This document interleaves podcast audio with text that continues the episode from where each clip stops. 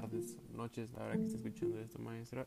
Yo le quiero hablar sobre cuál es el impacto que tiene el COVID-19 pues, en, la vida turística, pero hablando también en ciertas este, actividades que fueron pospuestas que también llevan este, pues ciertamente relevancia con eso porque se trata alrededor de viajar. Pues todo esto empezó a finales de 2019 en China, cuando el virus llegó, ocasionó demasiadas, demasiadas muertes. Eh, afectó a... No, no llegó hasta aquí, hasta México, hasta marzo, y logró que cada uno de los países fueran cayendo, pues poco a poco, fueron cerrando tiendas, de o sea, todo, todo el sistema económico cayó. No quedó nada, el, el mundo se paralizó por hasta ahorita llevamos creo que ocho meses de, encierro.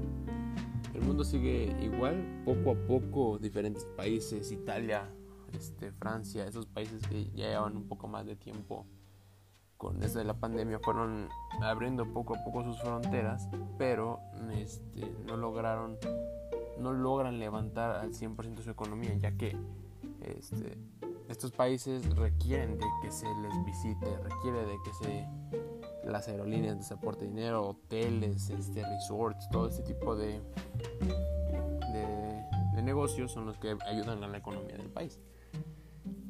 Un ejemplo muy grande y, y, de los peores fue los Juegos Olímpicos que se iban a realizar en Tokio y, finalmente pues no se pudo. Se trató de posponer porque ya que, es una, ya que es un evento mundial en el que personas de diferentes países llegan y y quieren pues disfrutar de esto. Es como la Copa del Mundo. Si esto hubiera, si, este COVID se hubiera este, desarrollado en la, la, Copa del Mundo, la gente estaría igual. Esto afectó demasiado a Tokio, ya que pues Tokio es un lugar muy cercano a China y están casi igual de afectados, si no es que peor. Y esta, esta crisis es este es la peor crisis que se ha vivido desde la Segunda Guerra Mundial. Es que la gente no, no tiene dinero, no, no tienen ingresos. O sea, es una crisis muy fuerte. Y lo peor, peor, peor de todo esto es la incertidumbre. O sea, el hecho de no saber qué es lo que viene después del coronavirus y cómo lo vamos a enfrentar.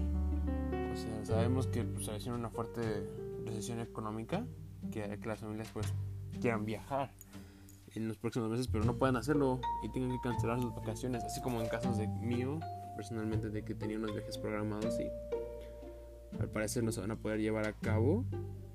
Eh, prevé la, la, Organización Mundial de Turismo prevé que las llegadas de turistas internacionales se reducirán en comparación con las cifras de 2019 entre un 20 y un 30% para 2020. O sea, si se da cuenta, ellos prevén cada año más del 90% y ahorita prevén un 20 y 30%. La gente tiene mucho miedo de viajar.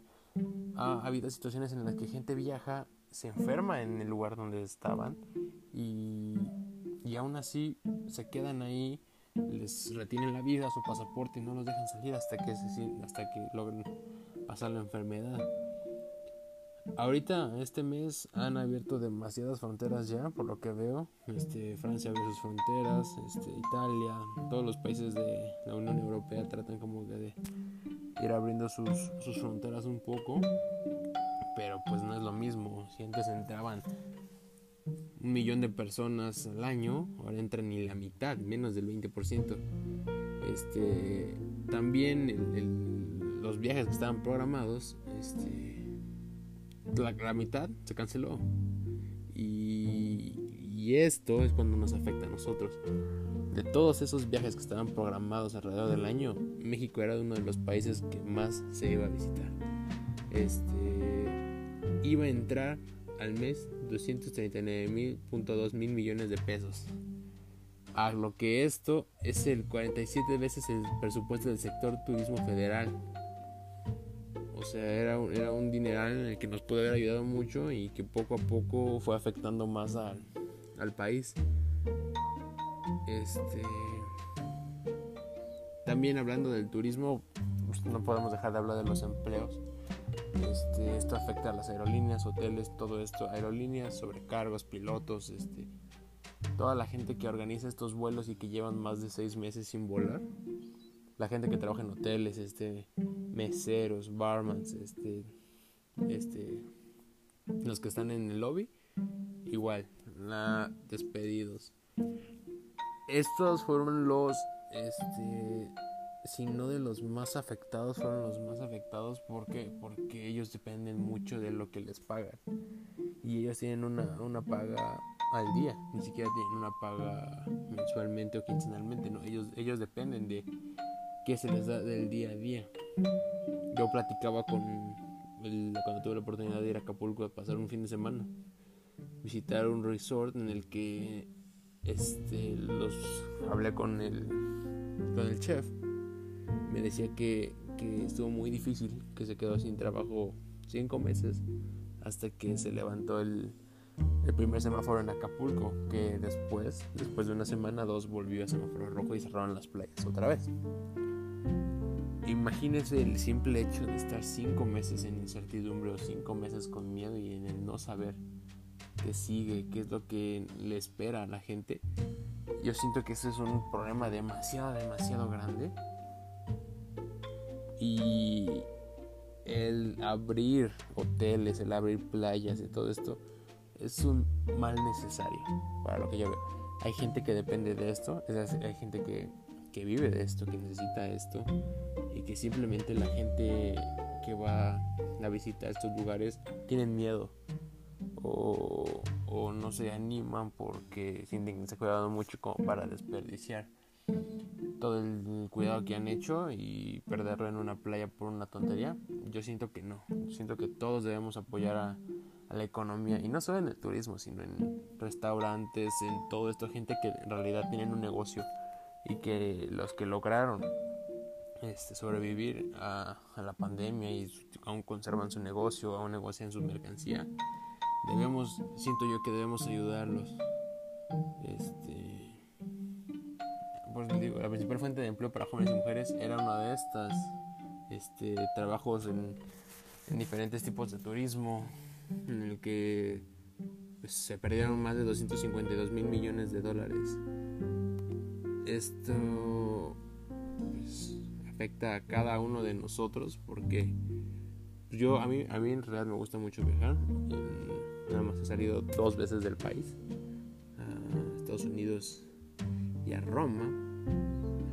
Este, y hablando de Roma, fue, Italia fue uno de los países más, más afectados, ya que no creían en el COVID no creían en que esto iba a ser como algo en serio, así que poco a poco ellos fueron perdiendo. Hubo muchos contagios, demasiado.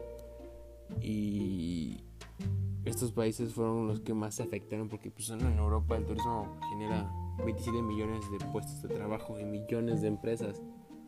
Este, el turismo representa el 80% de las exportaciones y representa por ejemplo, los países más poderosos, bueno, los que están más vistos son Alemania, Francia y España. Cada uno de ellos tiene un porcentaje ya establecido al año que mm, afectó mucho y que perdieron mucho dinero. Pero hablando de las cosas malas, podemos decir cosas buenas que ha hecho el COVID, ¿por qué no? Este, o sea, las áreas que estaban siendo sobreexplotadas, los lugares, todo esto, las playas que estaban repletas de basura, han, sido, se han limpiado poco a poco cuando el, el, humano desaparece.